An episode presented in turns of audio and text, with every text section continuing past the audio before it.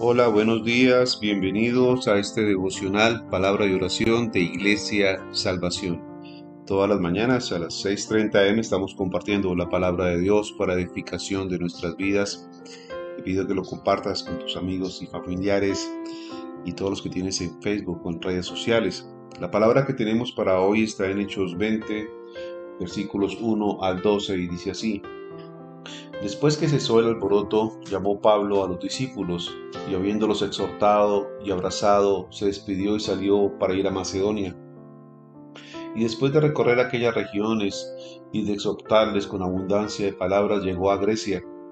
Después de haber estado allí tres meses y sintiendo puestas las acechanzas de los judíos por cuanto se embarcase para Siria, tomó la decisión de volver a Macedonia y le acompañaron hasta Asia Sopater de Berea, Aristarco y Segundo de Tesalónica, Gallo de Derbe y Timoteo de Asia, Tiquico y Trófimo.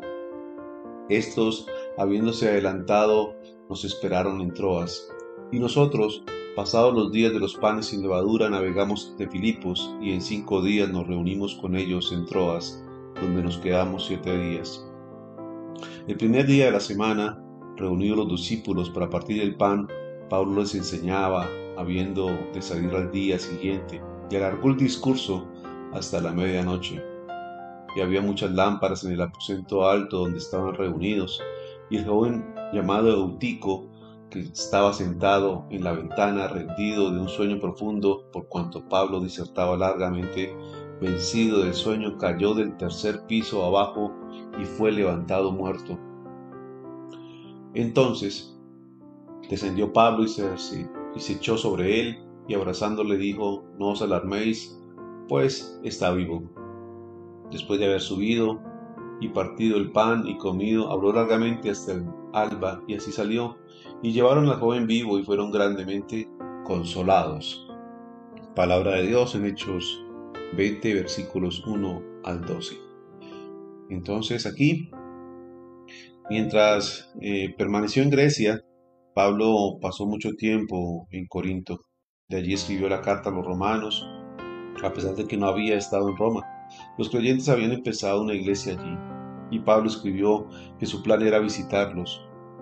La epístola de los romanos es un ensayo teológico acerca del significado de la salvación y la fe, una exposición de la relación entre judíos y gentiles en Cristo y una serie de directrices prácticas para la iglesia gracias a que las iglesias crecían, hombres como Sopater, como Aristarco, Segundo, Gallo, Timoteo, igualmente Trófimo y Tiquico, eh, eran hombres que viajaban con Pablo y representaban iglesias que él comenzó en Asia. Cada uno llevaba una ofrenda de su iglesia local a los creyentes en Jerusalén.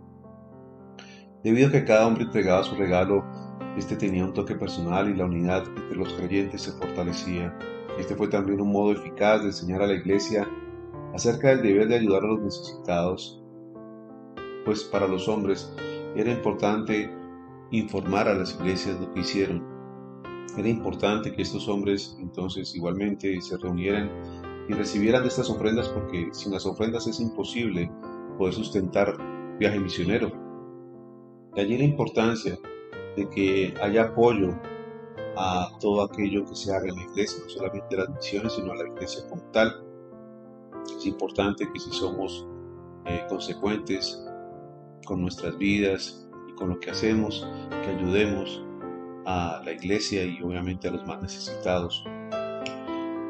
Allí entonces Pablo, de una manera eficaz, entonces exhortaba a los hermanos y daba instrucciones para el crecimiento a cada una de las iglesias que ellos representaban.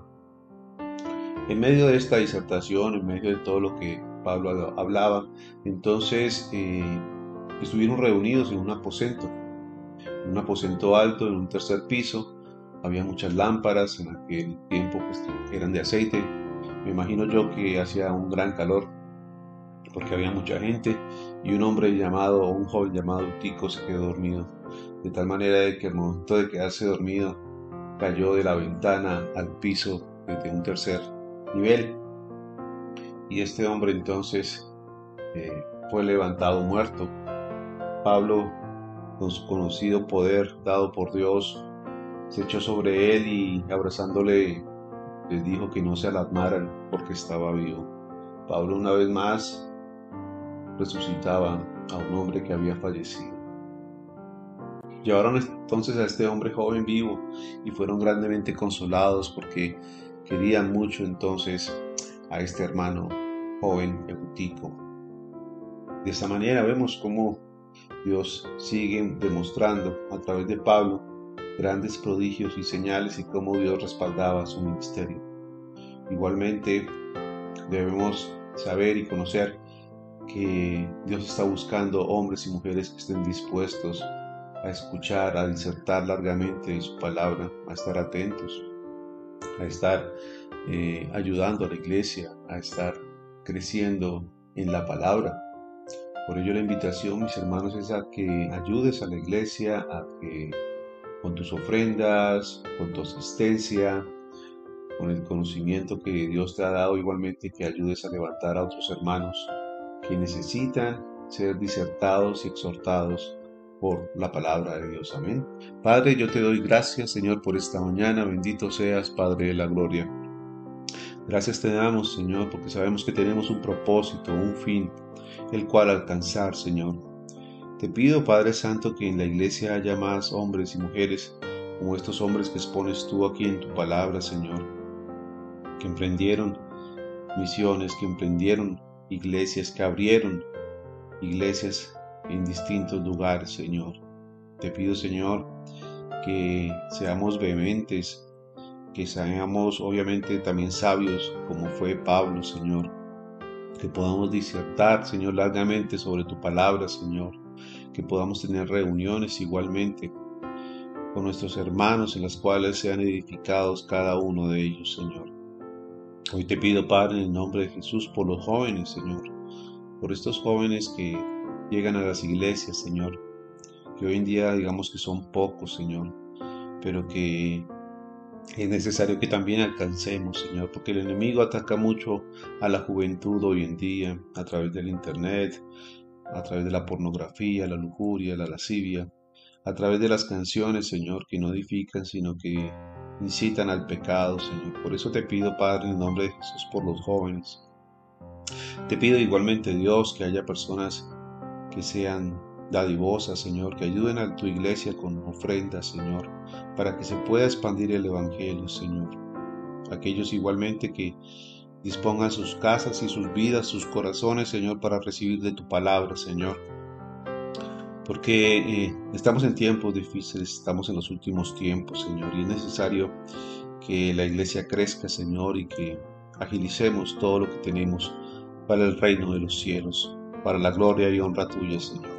Te lo pido, Padre, en el nombre de Cristo Jesús. Amén y amén. Mis queridos amigos, hermanos, un abrazo para todos. Dios los bendiga grandemente. Nos vemos mañana nuevamente en este devocional Palabra de Oración de Iglesia Salvación. Un abrazo, bendiciones.